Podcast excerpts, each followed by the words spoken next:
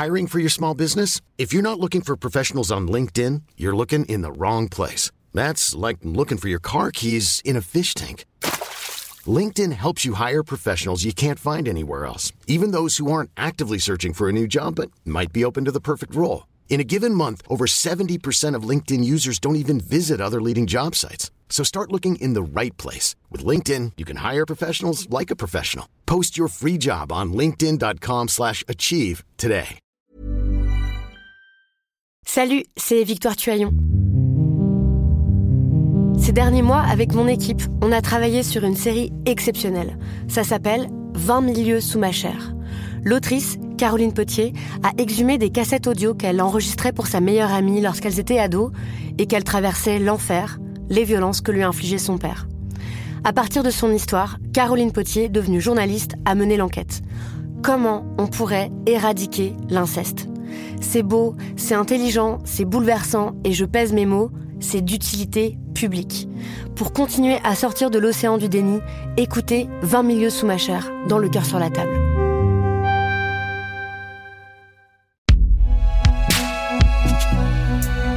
Binge audio. Salut, c'est Thomas Rozek. C'est la troisième élection présidentielle que nous passons sans Arlette Laguillet. Alors certes, une bonne partie d'entre nous n'ont même jamais eu l'opportunité de voter pour la figure historique de lutte ouvrière. Pourtant, 15 ans après sa sixième et dernière candidature, son souvenir reste très vif. C'est ce qui a donné envie à Hélène Goutani d'aller creuser à la recherche des raisons du succès mystérieux et multifacette de celle qu'on appelle généralement uniquement par son prénom, Arlette. Ce reportage en deux parties a été réalisé par Quentin Bresson. Bienvenue dans Programme B.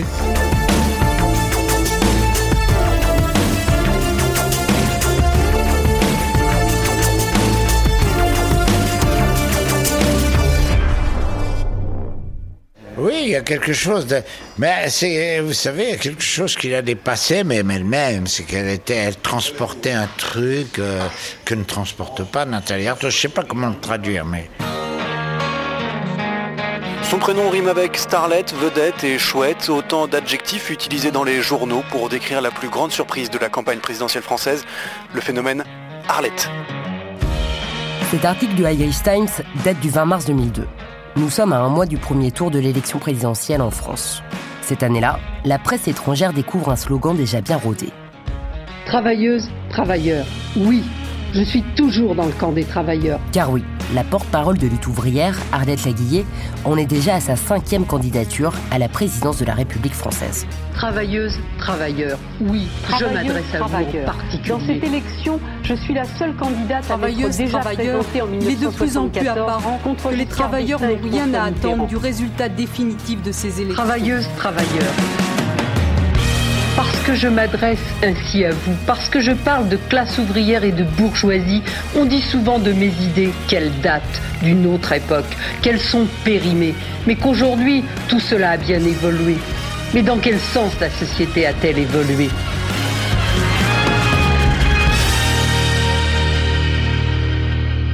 Ouvrière! Ouvrier! Camarades C'est à mon beau-fils qui parle, le méchant d'Astérix et Obélix, mission Cléopâtre. Afin de mettre en échec la construction du palais de César, il appelle à la révolte des travailleurs. Sommes-nous revenus au temps des pharaons? Quand le film sort en 2002, il caracole au box-office avec 14 millions d'entrées. À trimer Sous les coups de fouet? Et pour qui? Pour César. Comment donc une candidate d'extrême gauche, communiste révolutionnaire, voit-elle ses discours repris, tel un gimmick, dans l'un des films français les plus regardés de l'histoire du cinéma hexagonal Rien en effet ne l'y prédestinait.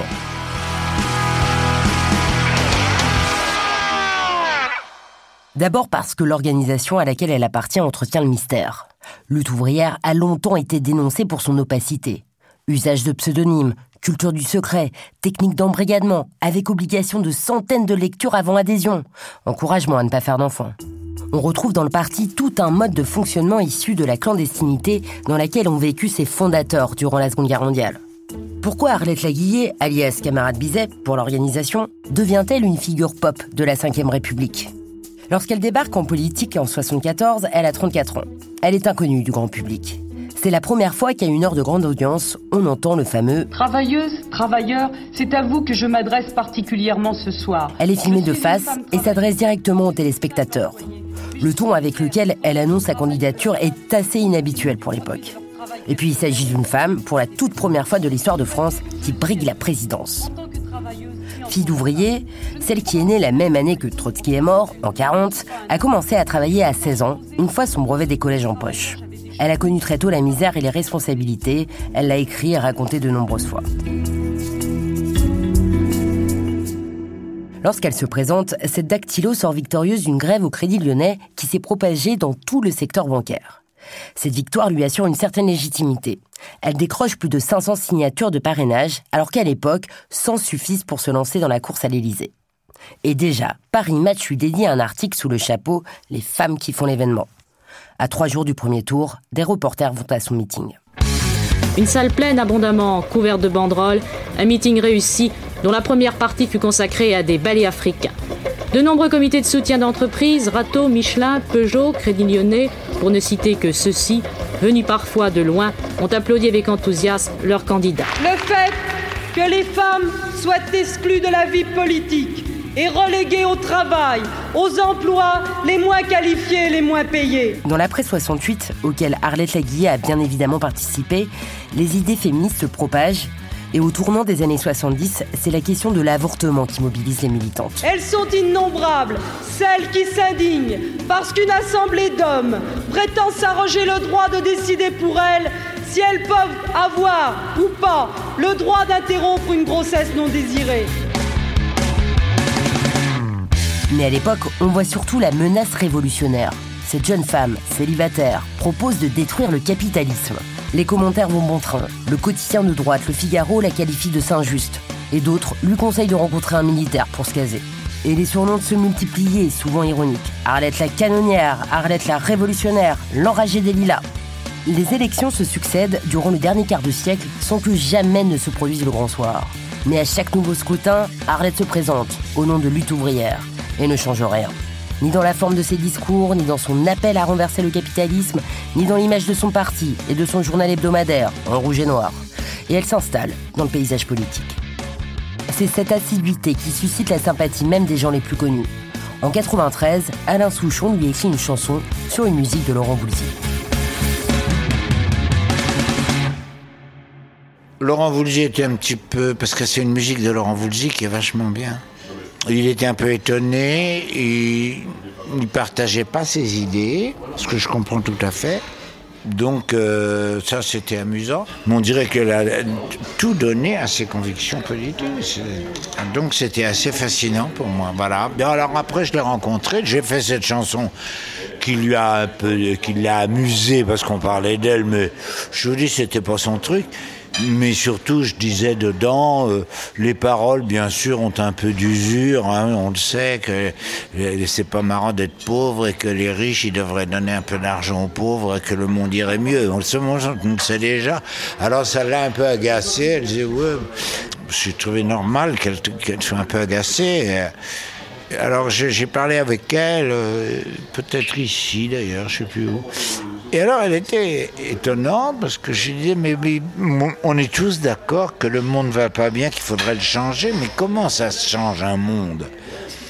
Elle me dit ben, faut faire la révolution. Ben, j'ai dit oui mais la révolution ça veut dire qu'il y a la moitié des gens qui tuent l'autre moitié quoi. Elle me dit oui, il faut qu'il y ait des morts et tout, oui c'est comme ça la révolution. Et cette femme, avec sa petite tête de souris qui était mignonne, je, l'aimais bien. J'étais scié par son aplomb et puis sa détermination. Voilà, c'est quelqu'un qui m'a impressionné.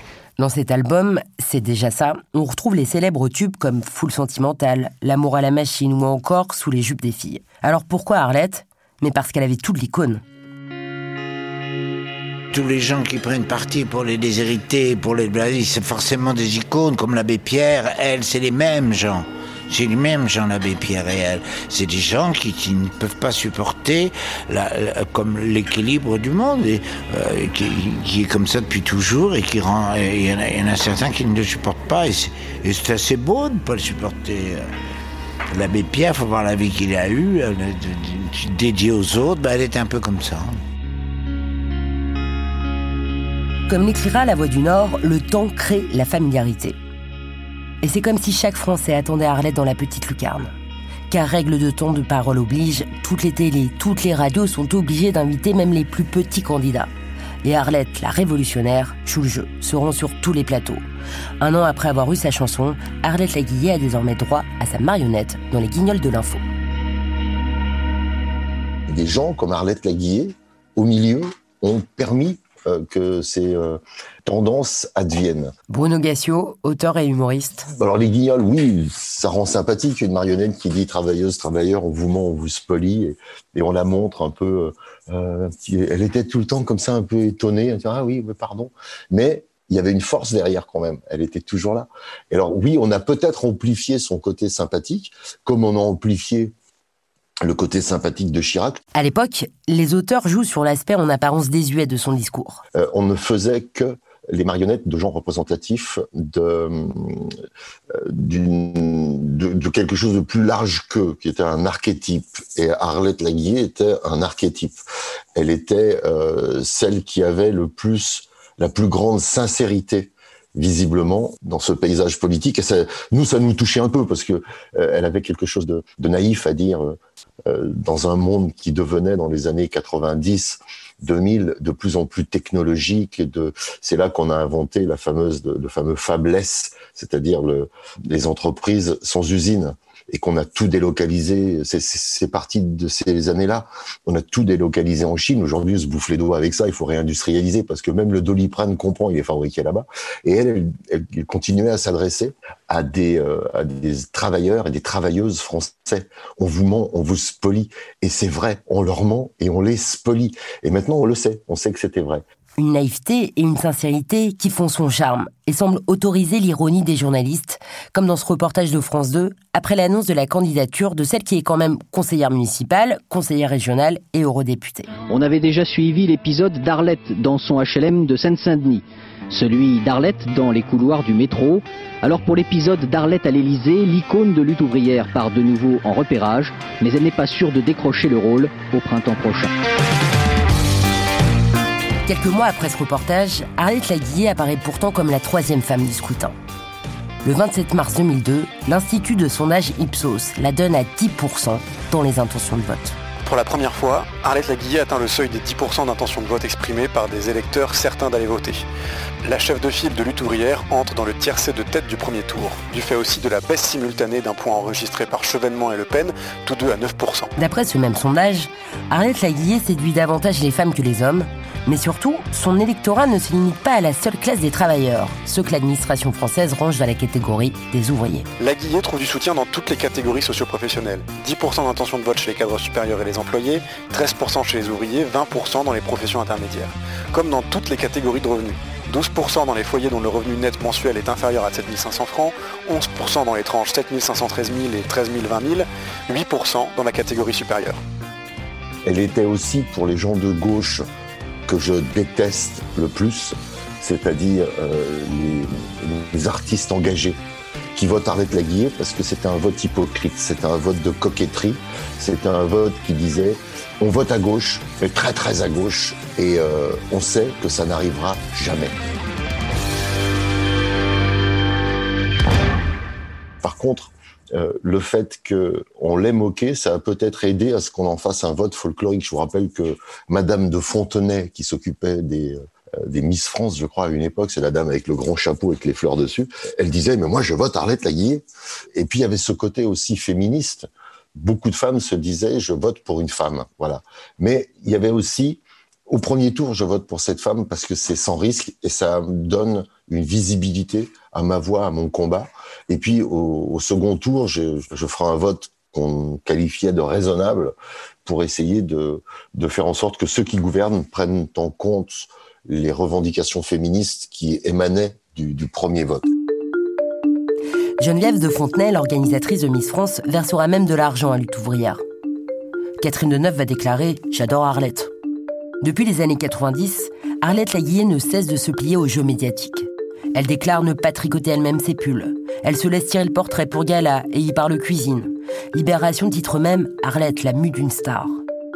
Les auteurs des Guignols observent eux aussi cette montée d'Arlette dans les sondages. Plusieurs sketchs y sont consacrés, dont le fameux Arlette à Malibu. Ils vont jusqu'à sexualiser la porte-parole de lutte ouvrière, elle qui ne fait jamais état de sa vie privée en public. D'ailleurs, sa volonté affichée de ne jamais se marier a toujours été perçue comme un célibat, à lui donner presque des allures de sainte. Il y avait quelque chose de différent chez elle, elle ça ne l'intéressait visiblement pas. On sent que M. Mélenchon, il aime bien qu'on le voit et qu'on l'écoute, ce qui est assez agréable d'ailleurs. Et euh, même pas elle. elle était habitée par une foi, une foi profonde qui me faisait penser j'ai été élevé des catholiques qui me faisait penser à certains prêtres catholiques habités par une foi profonde qui fait qu'ils ne vivent, qui fait qu'ils ne vivent pas, qu'ils n'ont pas euh, les joies de la vie, de l'existence, de la bonne bouffe, de la danse, des filles, de la rigolade et tout, c'est que leur foi. Et elle, elle me faisait penser à ça, comme, comme une prêtre. Vous avez jamais douté de sa sincérité? Oh non ah non, jamais. Alors justement, on doute de, la sincérité de tous. On se dit oui, mais enfin, bon, ce qu'il veut, c'est qu'on le regarde, qu'on l'écoute, et puis qu'il était une star et tout ça. Mais pas elle. Justement, c'est ça la différence. C'est ça qui était fascinant chez elle. on dirait qu'elle n'a. C'est sans doute une vision fausse, mais on dirait qu'elle n'a jamais eu de plaisir qu'elle n'a jamais dansé avec des beaux garçons, qu'elle n'a jamais, euh, qu'elle était toujours, euh, c'est sans doute faux. Hein. Malheureusement ou pas, Arlette Laguillet ne sera pas la troisième femme. Mais elle va récolter 5,7% des suffrages exprimés, le plus beau score de sa carrière. Et contre toute attente, à cette époque, vous vous en souvenez, Lionel Jospin ne sera lui pas au second tour.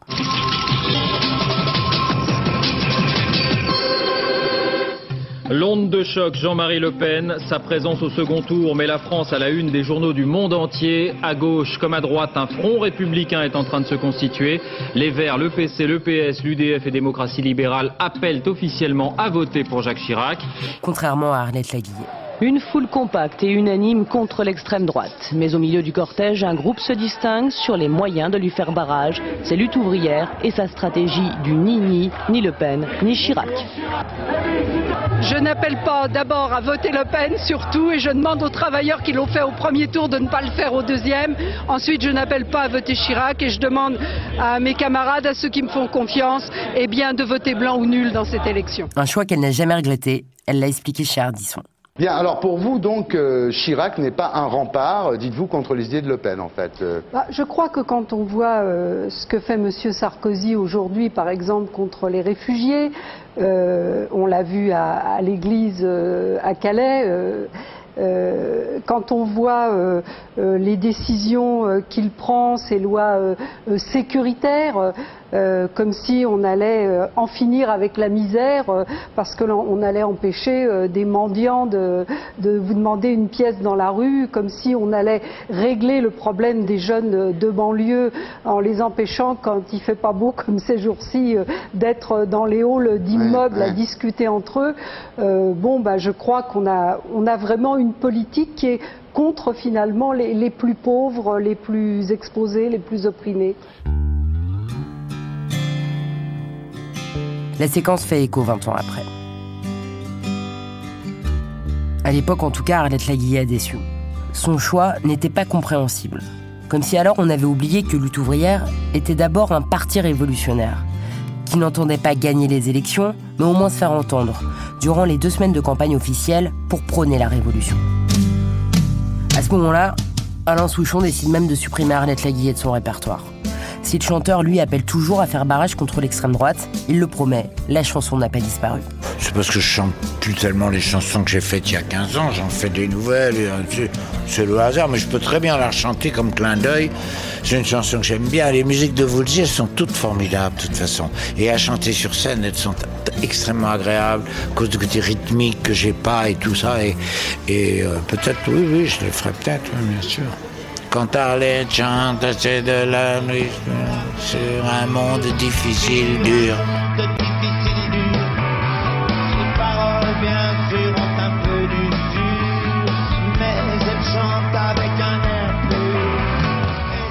Alors, Est-ce a perdu en popularité en refusant de choisir ce qu'elle était la seule à faire en 2002 Les Guignols lui consacrent un dernier sketch durant cette période. Voilà, sans transition, le premier tour, c'est fini. Arlette Laguillet en avait fait rêver plus d'un, mais depuis hier, le charme est définitivement rompu, regardez. Arlette Laguillet est dans une limousine, en train de se maquiller et de rencontrer une dernière fois ses électeurs, avec pour parure vernis rouge et boa à.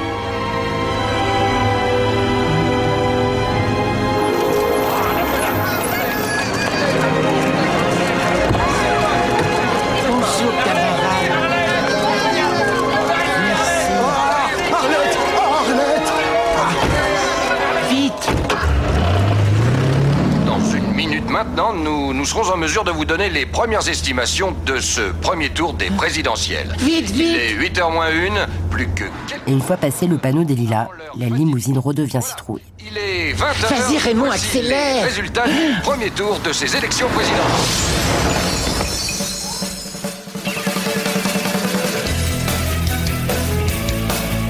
Mais Arlette n'était-elle pas plus qu'une candidate starifiée à la fin des années 90 Que représente encore aujourd'hui Arlette Laguillet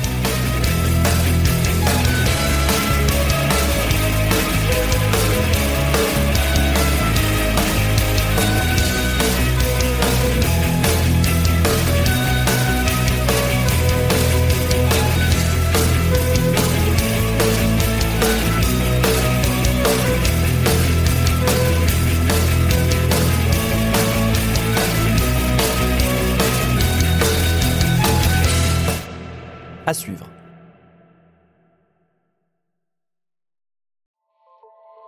Salut, c'est Sinamir du podcast L'Affaire. En 2016, je suis monté sur un bateau de sauvetage en Méditerranée et ce que j'y ai vu n'a pas changé. En tout, depuis 10 ans, on compte même près de 30 000 morts sur cette mer. Alors, dans le naufrage, notre nouvelle enquête, j'ai voulu raconter un cas concret. Comment 130 personnes sont mortes en 2021 à la frontière de l'Europe, malgré des dizaines d'appels de détresse. Qui n'a pas pu les sauver et pourquoi? Qui étaient ces disparus Et surtout, comment on en est arrivé à ne plus parler de 130 personnes qui meurent le même jour sur un bateau au milieu de la Méditerranée Le naufrage, c'est la nouvelle série du podcast L'Affaire de Paradiso Média. Une enquête que vous pouvez retrouver gratuitement chaque semaine à partir du 27 mars 2024 sur toutes les applications de podcast.